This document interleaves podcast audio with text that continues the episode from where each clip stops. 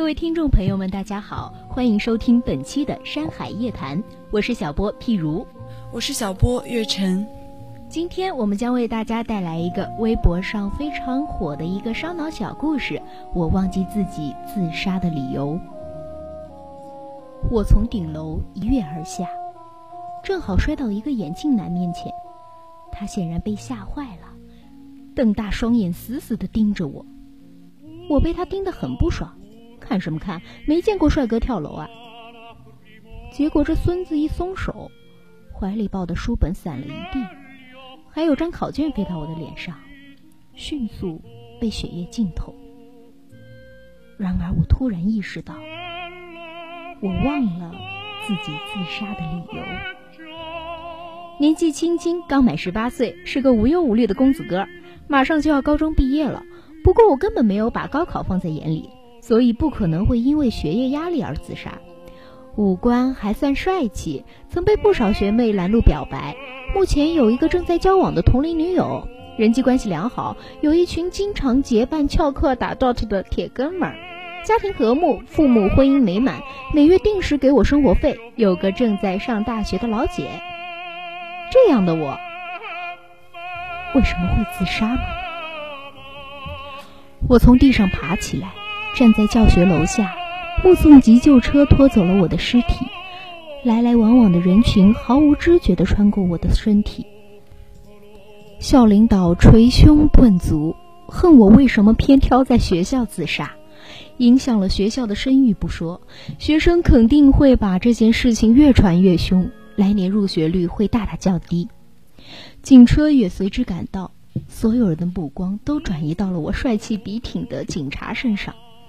只有那个刚刚目击我跳楼的眼镜男站在不远处，小心翼翼地看着我。我试探地冲他挥挥手，他惊得倒退一步，撞到了一个过路人身上。我嘴角抽搐，为什么男主角变成灵魂之后遇见的不是多愁善感、美丽温柔的通灵少女，而是那个人神共愤、瞪谁谁怀孕的眼镜男啊？喂！绝不能跟这厮扯上任何关系，老子可不想跟一个四眼宅男上演人鬼情未了。我不耐烦地冲眼镜男竖了个中指，然后帅气地转身，大踏步地走向学校大门，得赶紧追上急救车。不知道那些黑心肠的医生会怎么处理我的尸体，在医院应该能碰见我父母，我妈和我姐大概会伤心地哭晕过去，我爸则会情绪激动地反复强调我儿子。绝不会自杀的。谁知，我前脚刚踏出校门，后脚便回到了教学楼下。提神运气，集全身力量于双脚，我以八百米冲刺的速度冲向学校大门。出了校门后，一个急刹，停下。我还在教学楼下，绕到学校围墙，我试图像以前翘课出去上网那样爬出去。脚刚踩上栅栏，就瞬间回到了教学楼下。为什么？为什么出不去？难道要像电影里演的那样，在哪里死就会被永远困在哪里，最终沦为怨灵？不不，电影里都是骗人的，都是导演和编剧瞎编的，才没有什么鬼魂怨灵，死了就是死了，化成一堆骨灰随风飘走，或是深埋地下。不会！那我现在又是什么情况？真的永远离开了吗？永远被困在这个我待了整整三年、厌烦至极、发誓毕业之后再也不回来的所谓的母校？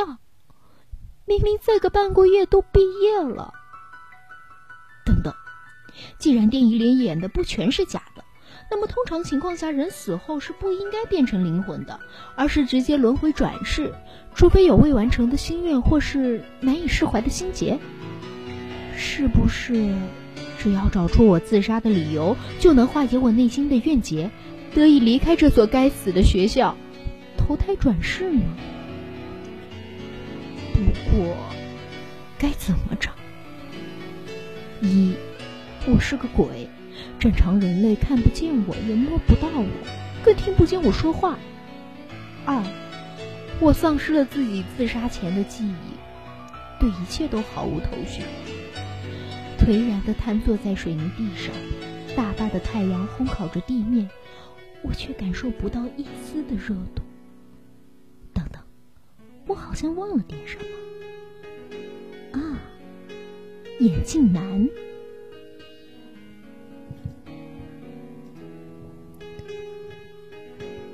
我确信我能看见他，那个叫江阳的高三学长。确切的说，是那个名叫江阳的高三学长的鬼魂。仅仅半天的时间，他的名字已经传遍了学校的每一个角落，每个人都在讨论他。领导老师们紧急召开会议，校门封闭。全都是因为他，我亲眼目睹了他的自杀，甚至有几滴血溅到了我的鞋上。我以为这已经够倒霉的了，没想到接下来的事更让我绝望。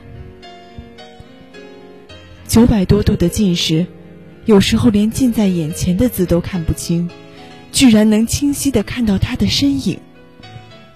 明明被摔得血肉模糊，明明已经死了，明明尸体都被急救车拖走了，他却毫发无损地站在教学楼下，还冲我打了个招呼。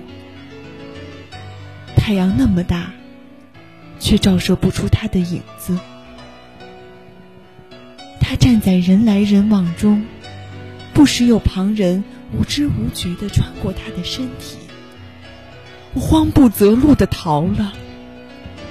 一定是这几天没睡好觉的缘故，连续熬夜最容易眼花了。我默默安慰自己。想考满分吗？当天晚自习，就在我专心复习，准备应付过几天的月考时，耳边突然响起一阵戏谑的男声，心中陡然升起了不好的预感。我将直背，慢慢转过头，果然，江阳正站在我座位旁，冲我若无其事的微笑。可不可以帮我个忙？条件反射的，我尖叫的跌下了座位。站在原地的江阳皱起眉，嘟囔道：“怎么跟个娘们似的？”钱小道，你鬼叫什么？打扰到大家学习了，记过。下课去找班主任。纪律委员用力一拍桌子，原本安静的自习室立即引出一阵窃笑。大家都看不见他，大家都以为我是疯子。我哆哆嗦嗦的支撑着站起身，坐回座位上，把头埋在参考书里，怎么也不敢抬头看他。喂，喂。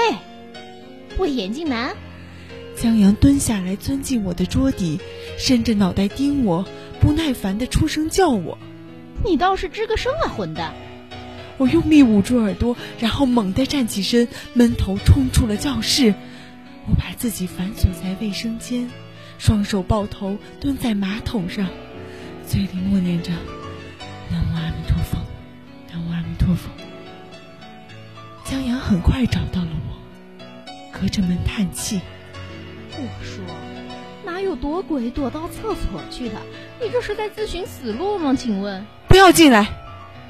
我大吼道，声音打着颤：“求你了！”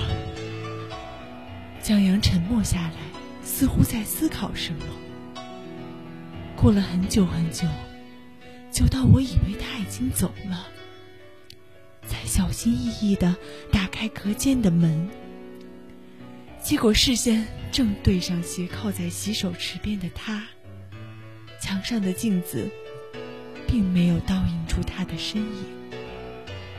我欲哭无泪的准备再度关上门，江阳开口道：“我只是想请你帮个忙。”语气柔和了很多，或者说夹杂了无奈。这个世界上，不。至少在这个学校里，好像只有你一个人能看见我。江阳无奈的咧了咧嘴，所以能帮我的只有你。仿佛是奇幻的电影开始，又像是某部小说的开始。我隔着细微的门缝，与因自杀变成鬼魂的高三学长江阳四目相对。除了没有影子，他好像其实也没有那么可怕。我忘了自己自杀的理由，一副我忘了带二 B 铅笔般的轻松语气。他笑着说：“你去帮我查出来。”卫生间微弱的灯光忽闪忽灭，将四周的气氛衬得像恐怖片镜头。我终于意识到，躲进卫生间的自己，都多么愚蠢了。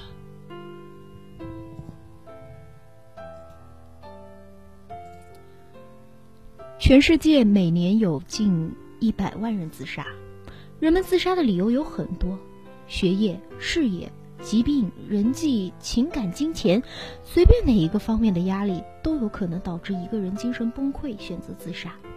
同样，自杀的形式也有很多，服药、上吊、跳楼等等。我瞧不起那些自杀的人，懦弱、胆小、无能，走投无路，只能选择死亡来逃避一切。连自杀的勇气都有，为什么没有勇气好好活着去解决那些不如意呢？然而。深深鄙视着自杀者的我，自己最终的选择了自杀，还偏偏选择人口众多的学校大楼。我自杀前脑子一定是被屎糊住了吧？我活着的时候一直都挺走运的，考试六十分及格，我考了个六十点五，买康师傅饮料接待就是再来一瓶。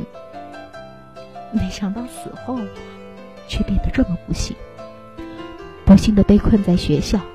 不幸的摊上个懦弱、胆小又无能的钱小道。那天晚上，我在卫生间苦口婆心劝了钱小道半天，晓之以理，动之以情，好不容易把他从隔间里劝的走了出来。结果我一靠近，他顿时又以闪电般的速度逃走了。如果老子能碰到他，一定狠狠的送他一脚回旋踢，照脸踢。尽管我发自肺腑的鄙视钱小道。但他无论如何也是我唯一的一颗救命稻草。那天晚上，我们就开始上演猫鼠大战。他逃到哪儿，我就跟到哪儿；他上课到哪儿，我就跟到哪儿；他上厕所，我跟着；去食堂吃饭，我跟着；做早操，我跟着。总之，只要他一进校门，我就立刻出现他身后，犹如静止的背后灵。渐渐，我发现，这钱小道不仅外表像个怂包，连内在也是个怂包。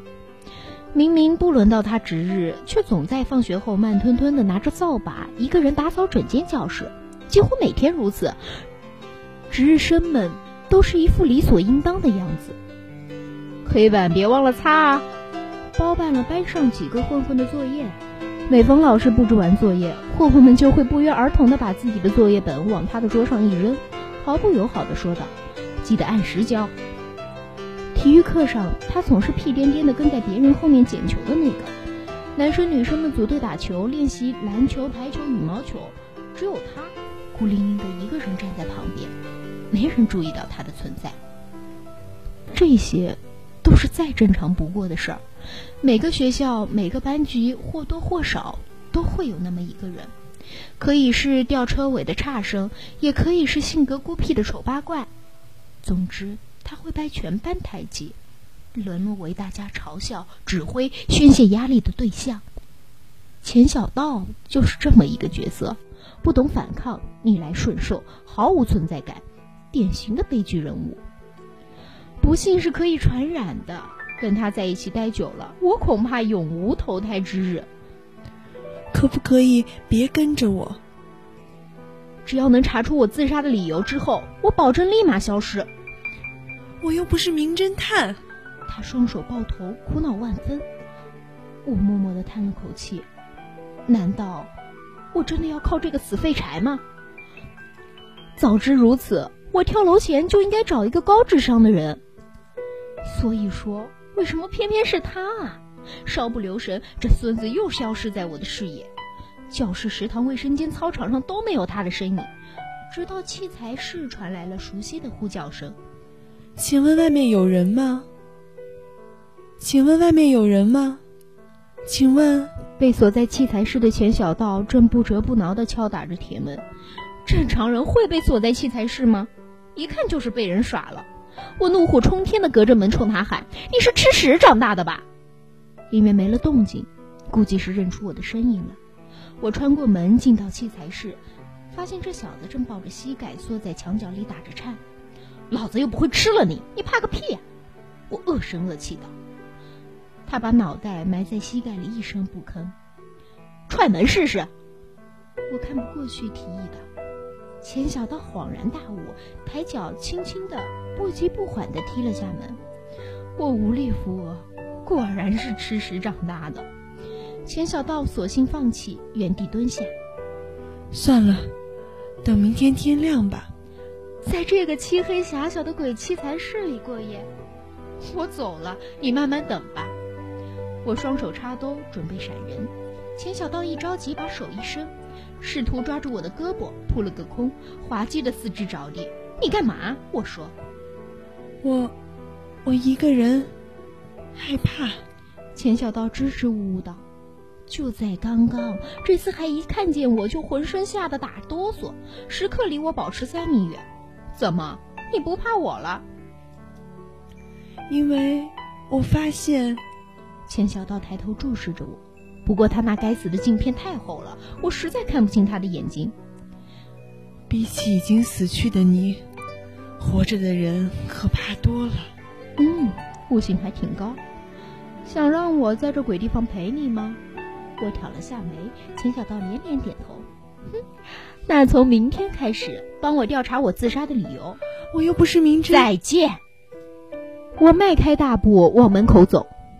好，钱小道。用视死如归般的语气说：“我我一定查。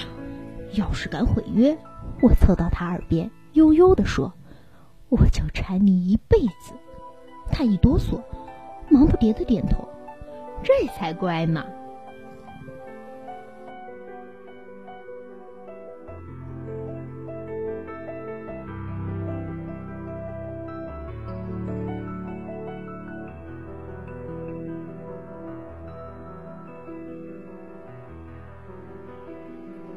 故事还没说完，时间却已经到了。我忘记自己自杀的理由是一个连载的小故事，我们会分为几个节目播放给大家听。山海夜谈，我们下期再见。